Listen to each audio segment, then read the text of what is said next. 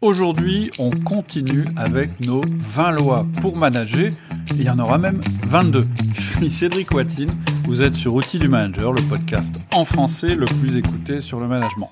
Bah oui, en fait, j'ai rajouté deux lois parce que, euh, avec le recul, je me suis dit qu'il manquait deux lois. Donc, ce sera le petit bonus. Vous aurez ces deux lois euh, en fin de podcast. Donc, finalement, c'est pas 20 lois pour manager, c'est 22 lois pour manager. En plus, je trouve que ça sonne mieux.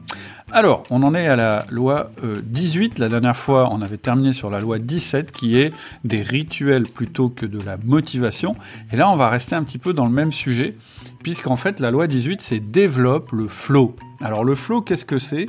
C'est un concept qui a été développé par un chercheur américain qui s'appelle euh, Mihaly Csikszentmihalyi euh, et qui en fait décrit ce qu'on appelle l'état d'expérience optimale. Alors c'est quoi l'état d'expérience optimale? C'est tous ces moments où on se sent dans notre zone, où on est en état de grâce, où on ressent un bonheur intérieur lié à la performance qu'on est en train de faire, tous ces moments où on est en fait en état de performance et de motivation maximale. C'est tous ces moments en fait, où on est parfaitement en phase avec notre travail ou avec l'activité qu'on est en, train de pratiquer. Euh, à chaque fois qu'on est motivé par ce qu'on fait, mais sans ressentir de difficulté. C'est-à-dire qu'il y a un effort mais il n'y a pas, euh, mais on ressent pas de difficulté par rapport à cet effort. Et c'est dans ces cas-là qu'on est le plus productif. C'est aussi tous ces moments où on perd un peu la notion du temps qui passe. Tu sais, tous ces moments où tu te mets sur un boulot et puis tu te fais complètement absorber par ton travail. Tu n'as même plus conscience vraiment de ce que tu fais, mais tu n'as plus que conscience du travail que tu es en train de réaliser. Et finalement, ben, l'heure passe, tu te rends pas compte. C'est tous ces moments où on loupe des repas parce que on est tellement passionné par ce qu'on est en train de faire, etc etc., C'est ressenti d'ailleurs aussi dans le cadre euh, du sport ou d'un effort physique. C'est tous ces moments, par exemple, quand on court, où tout d'un coup, bah, on, on se rend plus compte, là encore, du temps qui passe. On, est vraiment dans notre zone. On fait des efforts, notre corps fait des efforts, mais nous, on sent plus cet effort, etc., etc. Alors, pourquoi je parle de ça? Bah Parce que c'est un outil à la fois hyper intéressant pour toi dans ton travail et hyper intéressant aussi pour tes collaborateurs. Alors, qu'est-ce qu'il faut réunir comme condition pour obtenir et atteindre cet état de flow? En fait, il y a cinq conditions qui ont été déterminées par euh, Mihaly Csikszentmihalyi, et puis une sixième qu'il a ajoutée un peu plus tard dans un autre bouquin qu'il a sorti après son bouquin sur le flow. Et donc, c'est quoi déjà ces cinq premières conditions? La première condition, c'est d'avoir un objectif clair. C'est-à-dire que tu sais exactement vers quoi tu tends. La deuxième condition, c'est que tu as une rétroaction immédiate. C'est-à-dire que tu sais immédiatement et en temps réel si tu es en train d'avancer vers ton objectif ou si tu es en train au contraire de reculer par rapport à ton objectif. Par exemple, quand tu cours, ça va être les fois où euh, par exemple tu te chronomètres puis tu vois que tu es en avance ou en retard par rapport à ton temps. Quand tu euh, euh, je sais pas, tu fais de l'escalade, bah, tu te rends compte si tu montes ou si tu descends, etc. Ce qu'on appelle la rétroaction immédiate, c'est savoir en temps réel où on en est par rapport à notre objectif. La troisième condition, c'est que ce soit toi qui contrôles tes actions. C'est-à-dire que la performance ne dépend pas de quelqu'un d'autre, ou en tout cas, elle est en très grande majeure partie liée à ton effort, à toi personnellement. Le quatrième, euh, la quatrième condition, c'est d'être concentré sur ta tâche, c'est-à-dire de ne pas être dérangé, et aussi d'avoir eu le temps de rentrer dans cet état de flow. L'état de flow, il n'est pas immédiat. Hein. C'est comme quand on court. En général, il faut un quart d'heure pour se mettre en route, etc., etc. Bah, l'état de flow, c'est pareil. C'est pas immédiat. Ça arrive au bout d'un moment. Quand on est concentré sur notre tâche, quand on n'est pas euh, euh, perturbé par des éléments extérieurs, des interruptions, etc. Le cinquième euh, critère pour atteindre le flow, alors celui-là, il est intéressant.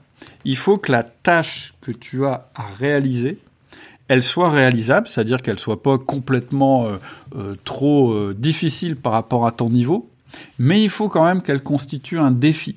Parce que si la tâche est trop compliquée, bah, tu vas plutôt faire un burn-out, tu vas pas réussir à avancer, donc tu pourras pas atteindre ton état de flow.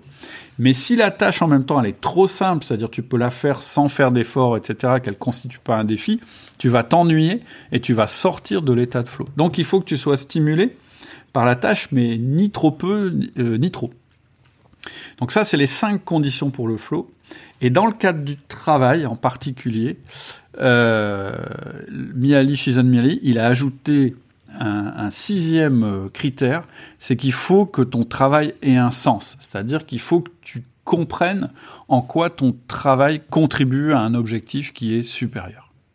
Et donc, tu as bien compris que ça peut être utile de, savoir ça, à la fois dans ton travail, toutes les lois que je t'ai données avant sur le compartimentage, l'organisation, etc., elles partent du principe que quand je te dis, tu sais, tu dois avoir des moments où tu prends du recul, des rendez-vous avec toi-même, où tu travailles sur ton dossier, t'es pas interrompu, etc., etc. Bah, très clairement, c'est pour te faire atteindre l'état de flow, parce que je sais qu'au bout de 10 minutes d'immersion dans ton travail, bah, tu vas commencer à être de plus en plus efficace en faisant de moins en moins d'efforts, et tu as toutes les chances d'atteindre cet état de flow qui est extrêmement motivant. Et en général, ça dure 90 minutes, puis après tu sors de ton état de flou et c'est le temps de t'arrêter, de faire autre chose, d'alterner avec une autre tâche. Mais c'est vrai aussi pour tes collaborateurs. C'est-à-dire que si je prends chacun des points, des six points, le premier euh, point, c'était de dire avoir un objectif clair. Qu'est-ce que ça veut dire? Bah, Ça veut dire que tes collaborateurs, il faut que tu leur donnes un objectif précis. Quand euh, tu dois avoir une rétroaction immédiate, deuxième point, qu'est-ce que ça veut dire? Bah, Il faut que tu utilises l'outil feedback d'outil du manager, puisque c'est exactement ça le rôle de l'outil feedback. C'est de dire à tes collaborateurs régulièrement et quasiment en temps réel si sont sur la bonne voie ou pas. Le troisième point, c'était euh, c'est vous qui contrôlez vos actions. Bah ça, c'est la délégation, c'est-à-dire euh, être en état d'autonomie et de responsabilité. Ensuite, c'était vous êtes concentré sur votre euh, tâche, bah, c'est le management compartimenté et la possibilité que tu dois donner à tes collaborateurs de pouvoir se concentrer sur leurs tâches sans toi les interrompre en permanence et sans qu'ils soient interrompus. Le cinquième, c'est euh, la tâche est réalisable mais constitue un défi. Ça, c'est la gestion des compétences et le coaching. C'est-à-dire que si tu vois que ton collaborateur ne parvient pas à atteindre son objectif, c'est qu'il y a un problème de compétences et donc il faut réajuster. Et puis, évidemment, le sixième point, donner du sens, bah c'est ce, une des lois dont on a parlé, qui est parler-leur du pourquoi plutôt que du comment. Donc tu vois, si tu réussis à, réunir ces éléments pour tes collaborateurs, qu'est-ce qui va se passer? Bah en fait, tu n'auras pas à les motiver, puisqu'en fait, ce sera le fait de travailler qui va les mettre dans cet état euh, d'expérience optimale, et cet état d'expérience optimale, il est motivant en soi. Donc, à partir du moment où le travail devient motivant, ben ça sert plus à rien de motiver les gens au travail, puisque c'est le travail en lui-même qui les motive. Et ça, c'est vraiment ton objectif en tant que manager vis-à-vis -vis de tes collaborateurs. C'était la 18e loi. La 19e loi, c'est juste mais pas transparent. Et ça, je m'adresse à toi. C'est à la mode la transparence en ce moment. On n'arrête pas de nous parler de la transparence des hommes politiques, de la transparence des patrons, des boss, etc. Je vais te dire clairement mon idée là-dessus. Je trouve ça débile. En fait, je pense que on s'attend pas à ce que notre boss soit transparent ou même qu'il soit normal. C'est pas ça le plus important. Je pense que le plus important, c'est que notre boss il fasse le job, c'est-à-dire qu'il soit euh, lui-même, euh, je dirais, performant, mais surtout qu'il soit respectueux vis-à-vis de nous, qu'il soit motivant, c'est-à-dire qu'il nous donne envie d'y aller, et surtout qu'il soit juste. Et c'est pour ça que toi, en tant que manager, c'est la même chose. Ne t'égare pas trop sur le chemin de la transparence, mais vise plutôt le chemin de la justesse et de la justice. Alors pourquoi tu peux pas promettre la transparence à tes collaborateurs? D'abord, c'est parce que c'est une chimère la transparence. Personne n'est jamais transparent en permanence et c'est une bonne chose. Moi, j'ai pas envie de savoir en temps réel ce que pensent les gens autour de moi, ça m'intéresse pas. Et moi-même, d'ailleurs, je suis pas sûr que je sois complètement transparent par rapport à moi-même. Parfois, je fais des choses que je comprends pas et c'est pas grave. Donc, Déjà, la transparence dans l'absolu, c'est une chimère. Vouloir poursuivre ce truc-là, je pense qu'on perd beaucoup de temps. Et puis, dans l'entreprise, il y a autre chose. C'est que la transparence, c'est incompatible avec ton rôle hiérarchique. C'est-à-dire que dans ta fonction, il y a écrit, comme tu es manager, il y a écrit que tu vas avoir des informations que tu ne seras pas toujours libre de partager avec tes collaborateurs. Et là, je, ne t'incite pas à faire de la rétention et à pas donner des informations que tu pourrais donner. Je t'incite simplement à avoir de la réserve. Quand on est un poste de manager, par moment on sait des choses et parfois on ne peut pas en parler à nos collaborateurs. Donc le mythe de la transparence, il est incompatible avec la hiérarchie et avec euh, ta fonction de, manager. Donc voilà pour la transparence. Poursuivre ce truc-là, c'est absurde, ça te mènera nulle part. Maintenant, ça ne veut pas dire que tu dois être opaque ou illisible. En fait, je pense qu'un manager, pour être respecté, il doit être prévisible. Et en plus, tu as tout à gagner à être prévisible. C'est-à-dire, qu'est-ce que ça veut dire être, prévisible? Ça veut dire toujours expliquer nos décisions à nos collaborateurs. J'ai fait ça parce que telle raison, parce que je pense que ça aura tel impact, etc. Plus tu feras ça, plus tes collaborateurs vont comprendre comment tu fonctionnes et donc ils vont être capables, même quand tu ne seras pas présent, de réagir et d'agir comme si tu étais présent. Et toi, c'est ce que tu veux. C'est une des grandes clés de la délégation et de l'autonomie, c'est d'être tellement lisible que finalement les collaborateurs, après, ils n'ont plus besoin de toi pour prendre les décisions parce qu'ils ont compris comment tu fonctionnais. Premier truc, donc être prévisible. Ensuite, en tant que manager, tu veux être juste dans les deux sens du terme, c'est-à-dire tu veux être juste dans tes analyses, etc. Ça, c'est la justesse, mais tu veux aussi être juste dans le sens de la justice, c'est-à-dire que ce que tu pourrais faire de pire dans ton équipe, ce serait laisser penser qu'il y a du favoritisme ou euh, laisser penser qu'il y a des injustices. Et donc, ce qui va t'aider là à nouveau, c'est avoir un système cohérent euh, dans ta prise de décision. Et puis, la dernière chose que je voudrais dire par rapport à la transparence, c'est que ta communication en entreprise, elle est contrôlée. C'est-à-dire que, en tant que manager, ton objectif dans l'entreprise, c'est d'obtenir les deux R, on en a déjà parlé, les résultats et la rétention, c'est-à-dire les performances et la fidélité de tes collaborateurs. Et donc, toute ta communication, elle est axée là-dessus. Et donc, quand on a une communication qui est contrôlée, ça veut dire qu'on n'est pas transparent. Donc, tu n'es pas dans ta boîte comme tu es dans la vie courante. Tu n'es pas avec tes collaborateurs comme tu serais avec tes potes. Mais ça, c'est normal. Il n'y a rien de bizarre là derrière. Je te donne un exemple. Je pense que tu n'es pas avec tes amis, avec tes potes, comme tu es avec ton conjoint ou ta conjointe, etc., etc., etc. On a différents degrés d'intimité selon les relations qu'on a, et c'est très bien comme ça. Donc, juste oui, mais pas transparent. Euh, d'ailleurs, il y a un truc, j'en profite pour dire, tu peux pas non plus garantir la, confidentialité totale vis-à-vis de tes collaborateurs.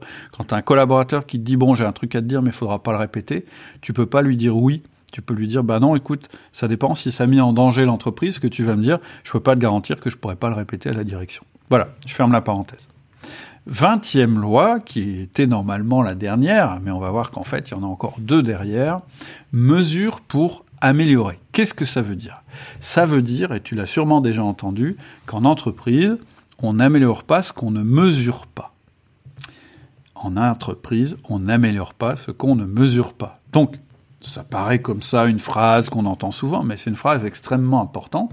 Et d'ailleurs, j'en parle dans ma formation sur les indicateurs et les tableaux de bord c'est que le fait de mesurer certaines choses, certaines performances, ça donne une clé de lecture à tes collaborateurs.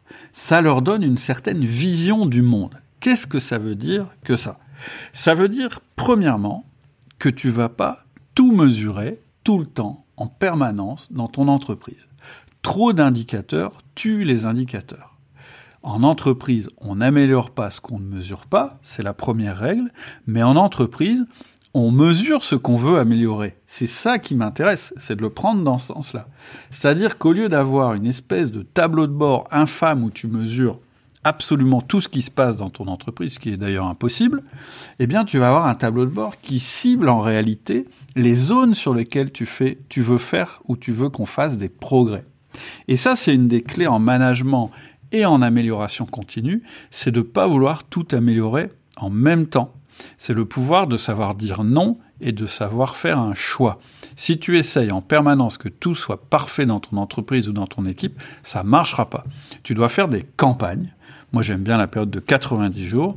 Et pour ces 90 jours, tu vas sélectionner tes objectifs. Une fois que tu auras sélectionné tes objectifs, tu vas sélectionner les indicateurs qui te permettent de faire en sorte que ces objectifs soient atteints. Évidemment, tu vas les compléter, mais je ne vais pas rentrer dans le détail, par d'autres indicateurs critiques qui sont en dehors de ta stratégie du moment, mais qui vérifient quand même que les basiques de ton entreprise ou les basiques de ton équipe sont pas en train de déraper. Mais voilà, je ne vais pas rentrer dans le détail. Ce que je veux te dire, c'est que tu mesures pour améliorer, et quand tu fais ça, tu affiches ta stratégie vis-à-vis de tes collaborateurs. C'est-à-dire que si tu dis, désormais, les indicateurs qu'on va mesurer, c'est la croissance du chiffre d'affaires ou le taux de défaut dans nos produits ou euh, le nombre de clients qui nous quittent, etc., etc., en fait, tu orientes leur vision du monde. Et quand tu affiches ces indicateurs-là, tu fais ce qu'on appelle du nudge. Le nudge, qu'est-ce que c'est? C'est un concept qui est assez récent, mais c'est quand même, je crois que la personne qui a inventé ce concept euh, a eu en 2017 le prix Nobel d'économie, donc c'est un concept récent, mais quand même forcément intéressant. C'est tout ce qu'on fait pour euh, influencer les personnes d'une manière douce. C'est-à-dire qu'en fait, en montrant la réalité à travers un chiffre que tu auras choisi, ou plusieurs chiffres que tu auras choisis, tu vas influencer les personnes sans leur dire. Et si tu fais bien les choses, c'est-à-dire si tu mesures en plus les choses et que tu les présentes d'une manière qui soit ludique, intéressante, etc., tu vas les inciter à faire une performance. Je te donne un exemple bête. Si en permanence je suis dans un bureau, par exemple dans un centre d'appel qui prend des commandes et qui normalement dont la vocation est de prendre des commandes, et qu'un jour on aimerait bien que les personnes qui prennent des commandes fassent aussi du upselling, c'est-à-dire que à chaque fois qu'elles prennent une commande, on a envie qu'en plus elles proposent un produit complémentaire. Tu peux juste leur dire, tiens, ce serait bien que vous euh, preniez une commande supplémentaire à chaque fois. Bon, je suis pas sûr que ça marche super bien, mais tu peux toujours leur demander. Ou bien tu peux leur dire, attention, vous allez avoir une prime sur ce truc-là, donc s'il n'y a pas de commande supplémentaire, vous n'aurez pas votre prime. Ok. Ou bien tu peux passer dans le bureau en criant en disant mais il n'y a eu aucun upselling ce mois-ci, qu'est-ce que vous faites? Il faut vous y mettre. Ou bien tu peux demander aux personnes simplement de noter dans un tableau chaque upselling qu'elles font dans la journée. Et naturellement, en regardant ce qu'elles notent, elles vont avoir envie de s'améliorer. Et tu peux aller plus loin, tu peux leur mettre une jauge, une espèce d'écran dans le bureau qui montre combien on a fait de upselling depuis le début de la semaine, etc., etc., etc. Et donc, ça permet de motiver les personnes d'une manière douce. C'est ça le nudge. Et en fait, tu peux même aller plus loin. Et là, je reboucle avec la loi numéro 18 qu'on a vue au début du podcast. Et tu peux mesurer les choses, organiser ton système de mesure pour générer du flow.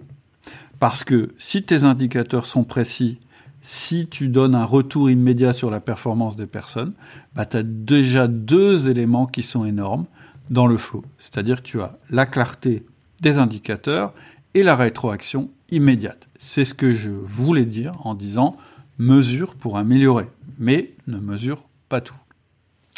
Voilà pour nos 20 lois sur le management. J'en ai rajouté deux. Euh, donc la loi 21 et la loi 22.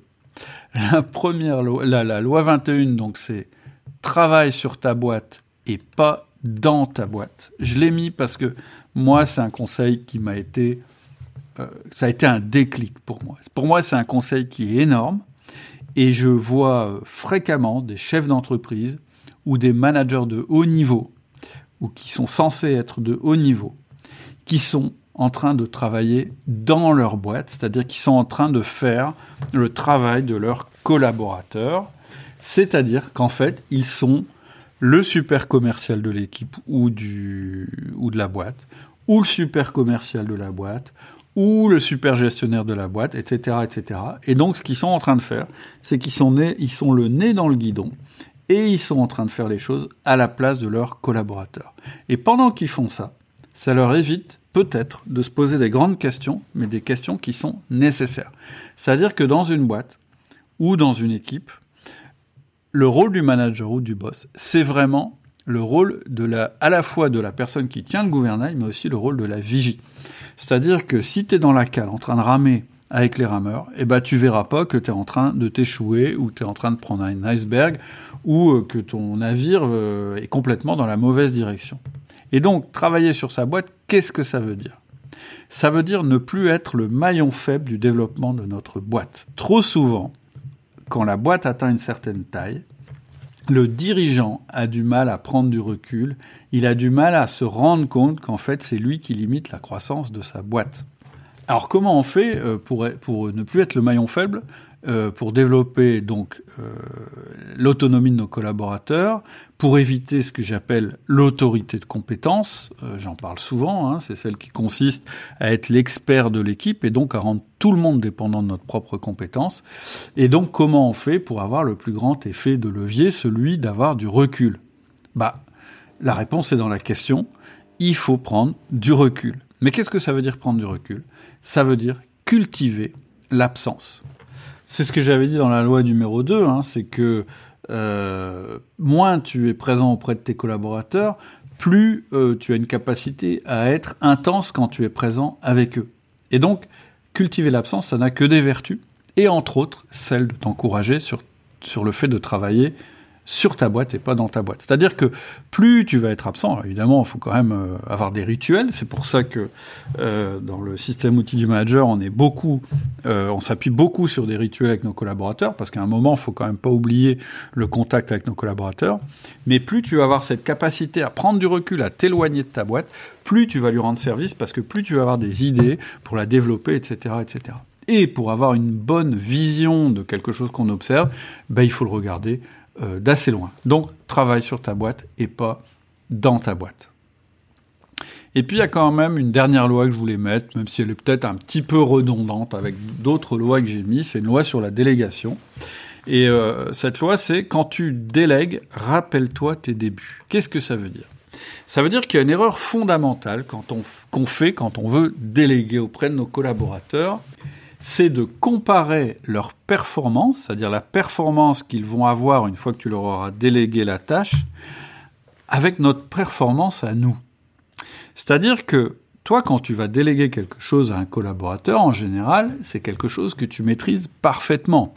C'est-à-dire que ça fait peut-être trois ans que tu fais cette chose-là, et donc tu as eu le temps de t'adapter, de développer et de te perfectionner sur cette tâche-là.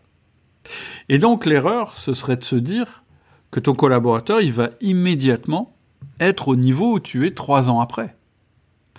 En réalité, ce à quoi tu dois comparer la performance de ton collaborateur quand tu lui délègues quelque chose, c'est la performance que tu avais quand toi tu as commencé à faire cette chose-là. C'est-à-dire la performance que tu, que tu, le niveau de performance que tu avais il y a trois ans quand tu as commencé.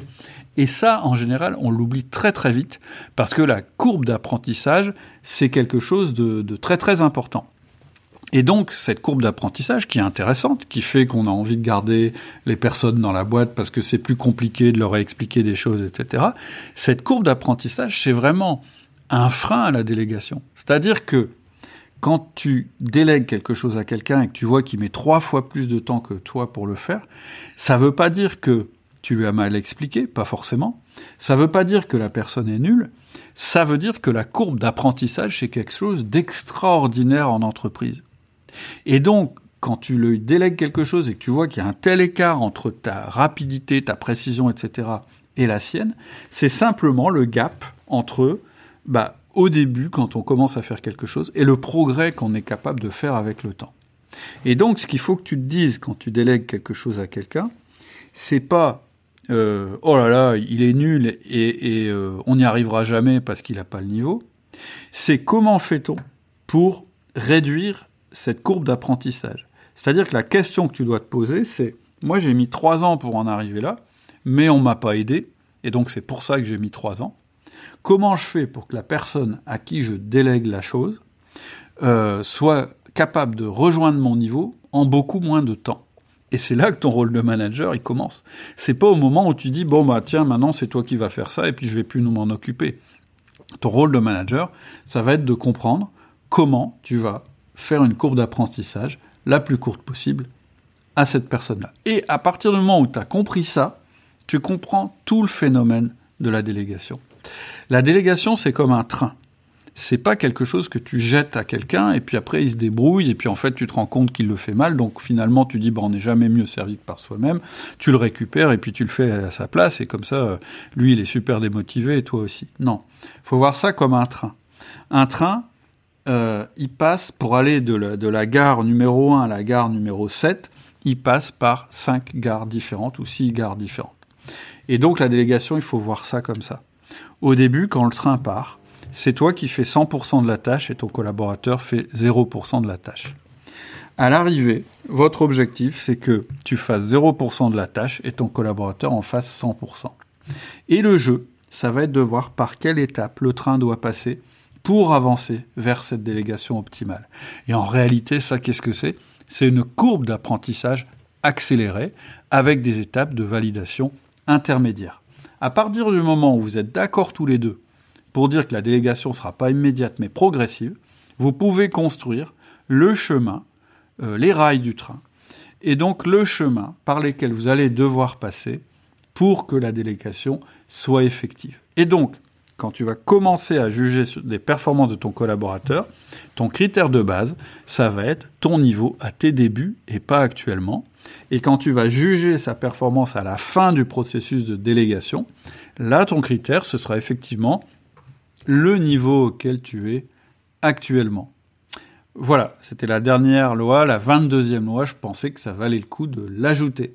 Donc la question que tu peux te poser maintenant, c'est est-ce que tu appliques ces 22 lois au quotidien? Moi j'en doute, moi je te le dis très sincèrement par moment, je perds l'une ou l'autre de ces lois de vue. Et donc, ça fait du bien de les relire ou de les réécouter de temps en temps et puis de se dire, tiens, cette semaine, je vais me focaliser sur telle ou telle chose, ou bien même dans telle journée, je vais me focaliser là-dessus, ou bien je vais me faire comme objectif euh, pour toute l'année bah, d'être très très bon dans telle ou telle loi parce que c'est vraiment ce qui me manque pour être un manager ou un chef d'entreprise euh, à part entière. Voilà, on est arrivé au bout de ce podcast sur, de cette série de podcasts, pardon, sur les lois pour manager. Je te souhaite une excellente semaine et je te dis à bientôt. Si ce podcast t'a plu, n'hésite pas à t'abonner aussi au mail privé. Tu recevras plusieurs fois par semaine des conseils en management, ça se lit très vite, hein, c'est quelques secondes, et c'est assez plébiscité par les auditeurs habituels d'outils du manager en tout cas ceux qui ont décidé d'améliorer leur management. Donc pour t'inscrire au mail privé, c'est très très simple. Soit tu cliques sur le lien que je mettrai en description. Si jamais tu trouves pas le lien, pas de panique, tu vas sur le site et tu cherches dans le menu mail privé, tu laisses ton mail et tu recevras dans les jours qui suivent ton premier mail privé. À bientôt. Au revoir.